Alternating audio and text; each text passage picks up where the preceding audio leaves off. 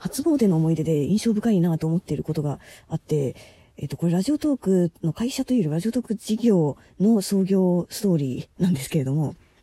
ね、実は今のこのラジオトークとして、まあ、チームでスタートしたチームっていうか、実はあの、コンビから始まってるんですけど、えー、スタートしたのがちょうど2年前の1月からなんですね。本当2年経ったんだなというところなんですけれども、まあちょっとリリースとかにも出してるの、社内ベンチャー制度っていうのが始まってるんですよ。で、社内ベンチャー制度っていうと、なんかまるで制度がちゃんとあって、こう、目標達成したら、なんか、えー、部署を作ることができて、そこにエンジニアが、えー、自動的になんか3人ぐらいついて、えー、そこでこう予算がこう、いくら与えられて、えー、で、それをあの、こなしていくことで、えー、勝手に事業を作っていいですよ、みたいな、なんかそんな、あのね、都合のいい制度があるかのように聞こえちゃうかもしれないです。全然そんなことは、あの、もちろんないわけですよ。別にこれ、エキセイトとかじゃなくて、あの、他の会社もそうだと思うんですけど、えっ、と、別になんか、なんか目標達成したからといって、なんかこう、勝手にエンジニアがつくとか、えー、プロデューサー増やせるとか、営業マンがつくとか、そんなことは到底ありえないわけで、もちろん自分で、こう一人一人採用していくっていう風になっていくわけですよね。で、えっと、まあ、採用していくという一つ手段ではありますし、えー、まあ、エキサイトでやってるんであれば、エキサイトの社員から引き抜くみたいな。引き抜きなんてそんなできないですよ、基本的には。できないんですけど、あの、まあ、でできないというか、当時のエキサイトの体制ではできなかったんですけど、今はね、ちょっとエキサイト社自体がかなり経営体制変わって、すごく風通し良くなってるんで、あの、まあ、社長にそのまま掛け合って、よし、やろう、このメンバーでやろうってなったらもうすぐ GO できる、えー、即日中に始められるかなぐらいな感じではあるんですけど、まあ、当時の、えー、まあ、商社子会社みたいな形で、えー、上場企業でってなってますと、まあ、えー、各、あの、全社員がもう当然、こう、部署、どこかの部署に入ってるわけで、まあ、その、えー、本部長がいて、部長がいて、その下に、えー、セクションマネージャーがいて、みたいな、なんかそんな感じですかね。えー、で、そこの全員が、うんと言って、言わないと社長がうんと言ったとしてもダメみたいな、あのー、難しいですよね。だからつまり、で、それのステークホルダー結構現場メンバーからの反対とかもあったりするので、最終的にはもうだから7、8人がもう前回一致でよしと言わない限りはもう難しくなっていくし、その、こう、みんなで多数決取るみたいな場所が、を、あの、作って強行するとかっていうよりは、えっ、ー、と、まあ、そ、そんなことしたら基本的にはね、あのー、多数に流れるというのが人間の性質としてあるので、まあまあ、そういう、とにかくまあ人をたとえ目標達成しても人を増やすっていうのってやっぱ自分で採用する以外かなり難しい状況に昔あったんですよね。そんな中で、あの、一人ちょっと奇跡的に一緒にやるっていうのがすごいトントン拍子で進んだメンバーがいて、えそれあの、今も iOS のね、アプリをもう一人でドブログ作ってくれてる、陽生くんっていうメンバーなんですけど。うん。で、ちょっとエピソード前、これ陽生くんっていう人の、まあ、プロフィールを話したいと思うんですけど、キャラクターをね。まあ、えっと、まずそもそも入社前の前評判、前評が、なんか、私人事が同期にいて、で、あの、なんか大学の、その通ってた大学、まあすごい優秀な大学ですよ。で、優秀な大学の党で、なんか一番変わってるやつっていう垂れ込みがあるみたいな、党で一番変わってるやつってな、何っていう感じなんですけど、で、確かに、ま、なんだろうな、エンジニアって言われたら、なんかどんなイメージを皆さんイメージするのかな。あの、逃げ恥の星野源とかが、まあ、エンジニアキャラみたいなのがね、あの、定着しつつあるかもしれないんですけど、まあ、あの、なんか、やんちゃやんちゃボーイって感じなんですよ。あのね、えっと、大学生の時、陰性の時インターンできてて、で、そのアウトプットとかを、こう、アウトプットしたもの基本、こう、全社で見れるようになってるんで、見せてもらった時に、いや、いや、全然あの、で、出来不出来の問題じゃなくて、なんか、やんちゃボーイっていう匂いがすごいするわけですよ。で、例えば、だから、えー、なんだろう、特技とかってさ、な、なに、玉ねぎ早食い大会優勝と、なんかそんな感じのこと書いてるわけですよ。まあ、それで言うと私もね、エキサイトの入社するときの歴史のあの特技のところはなんか、えー、現代史の伊藤指導賞佳作とかで、なんか文学賞とかの話をしてるんで、ちょっとなんか普通に歴史を本当に燃やしたくて仕方ないんですけれども、まあ、なんかそういう変わった特技とかをね、書いているし、まあ、大体みんな基本的にはクソ真面目になるじゃないですか。言うことが。あの、入りたての時って。すごいなんかもう、じ、な、なんだろう、謙、謙虚の塊みたいになるパターンと、および、野心の塊になるパターンからその、なんか二極化することが多いと思うんですけど、なんか、なんだろうね、どっちでも、いや、ど、謙虚さと野心はあるんだけど、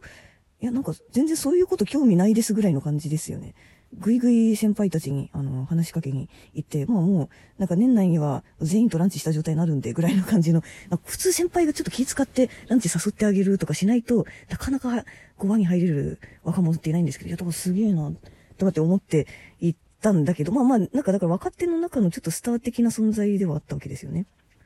で、なんかあんま絡みたくねえなとか思ってたんだけど、な、なんかまあ、私の意思とは、あの、全く関係なくですね、えー、同じ部署になったわけですよね。で、なんかまあまあ、よりにもよってなんかだから、私もともとブログサービスをね、えー、プロデューサーやってたんで、そこになんかエンジニアとしてなんか入ってきて、結果として、だから、ブログサービスの中でもまあ、そういう1プロジェクトを3、4人くらいで回すってなって、私がだからプロデューサーやって他、何、エンジニア2人とデザイナーみたいな感じの回し方になって、結局なんか私が見る、見る、見るっつうのはあれなんだけど、指揮をすることになって、の、なんかね、あんまこういう、あ、合う感じではないだろうなとか思ったんですけど、結構その開発すごいトントン拍子に、あの、かなり私が今まで手掛けてきた開発案件の中でもすごいうまくいったんですよね。で、うまくいったってことは、つまり、まあ入社2年目とかの時点でもう成果残しちゃってるわけですよ。一人で開発できちゃうぐらいの、プロダクトもリリースできちゃうぐらいになっていて、ってなったら、普通に考えれば、その、最初の方に話した通り、めちゃめちゃ根回し大変な状況で、引き抜くことなんか100%できるわけないというふうに普通の人は思うんですよね。で、これはまあ、陽生くんだけじゃなくて、あの、他の全員もやってるんですけど、あの、まず社長に、この人が欲しいですっていう話をして、こうなった場合にこういう人員計画でやってきますみたいな話をして、で、えそこから本部長にもう直接マンツーマンで行って、で、その後部長に行って、で、えっと、その下のセクションマネージャーはどっちかというと私よりも先に陽生くんから言ってもらう感じかな。で、えー、社長、本部長、部長全部通して部長からセクマネに行ってもらうのがその後みたいな風な手順で進めてって、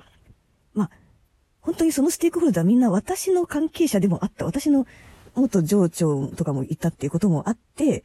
すごいこう、もともとそのラジオトークプロジェクトについていろいろこう構想相談したりなんかしてたもんだから、なんか、しかも本当にね、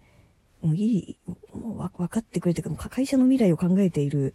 ことと、そうい、いかにその当時の既存ビジネスの脱却っていうことって新規事業をやらなきゃいけないことに対するウェイトがすごい高い方々だったことと、と、やっぱり本当に親身になってくださる方々だったことと、あの、若手の育成っていう考え方もしてくれる人たちだったっていうこともあって、非常にですね、あの、全然仲違いとかすることなく、スムーズに、いいよ、彼はっていうふうにですね。あ、それで言うとあの、二人目にやってくるチャーリーという人物についてはですね、ちょっと若干あの、彼はスポーツ3ヶ月待とうみたいな感じになっちゃったんだけど、それは本当にあの、まあ、タイミングですね。それについては本当に当時の事業のタイミングなんですけど。で、じゃ、え、な誰もが想像しなかった、てかこれまでの歴史でありえなかった、なんか、利益1円も生んでない事業に、エース級人材を一人、なんか、一人っていうか、私も、私もエキサイトブログ、でもブログサービスの、あの、本業でやったまんまで、その、業務外に Radiotalk やっていいよって状態だったんで、だまあ、計二人ですよね。が、思いっきりガツッと、フルコミットで、やっていいよ。しかも部署にしていいよ、みたいな状態になったんですよね。だこれが、まあ、チームの結成の一歩目だったなと。で、まあ今、あの、活躍してくれてミルってしっちゃんだったり、あの、マッキーだったりとかっていうね、あのメンバー他にもいるんですけども、で、まあ、この二人目がいないとそもそもチーム作るイメージにならないから、まあ、本当にこのちっちゃい一歩は実はすごい本当に大きい一歩だったんだよなと思ってますと。まあだから、本当最小、社内最小部署ですよ。二人しかいないからね。で、二人でラジオトークチームっていうなんか部署を作ってですね。で、まあその初日に、あのー、ご飯食べて、で、そしたらその、やっと初詣エピソードなんですけど、その、妖精くんがですね、初詣行ってきたんですよ、と。で、初詣、大阪の方の地元の初詣行って、で、おみくじ引いたんですよ、と。ちょっと見てください、とかつって、おみくじ広げて見せてくれて、で、そしたらすごいなんか、あの、大吉とかなんですよね。すごいじゃん、すごいじゃん、つって、見てったら、あの、商売の項目のところで、そう、これ普通のおみくじですよ。普通のこの、あの神社によくあるおみくじですよ。商売のところに、あの、ラジオなどの仕事が良いだろうみたいな、書いてあったんですよ。本当にピンポイントにカタカナラジオって書いてあって、え、そんなことある？おみくじ今までたくさん散々引いてきたけど、ラジオみたいなニッチな産業をピンポイントで書くことあります？すごいびっくりして、え、こんなおみくじあんの？って、え、大阪だから受け狙ってるっていうおみくじなの？みたいなことつい言ってしまったんですけどね。まあなんか、結果そのおみくじ当たって、あの、01でのアプリもリリースして、ユーザー数ももう10倍ぐらいまで伸ばしたような1年に、えー、当時2018年ですけどね、なったので、神から見ても大当たりのメンバーなんだなと思ってます。今年もよろしく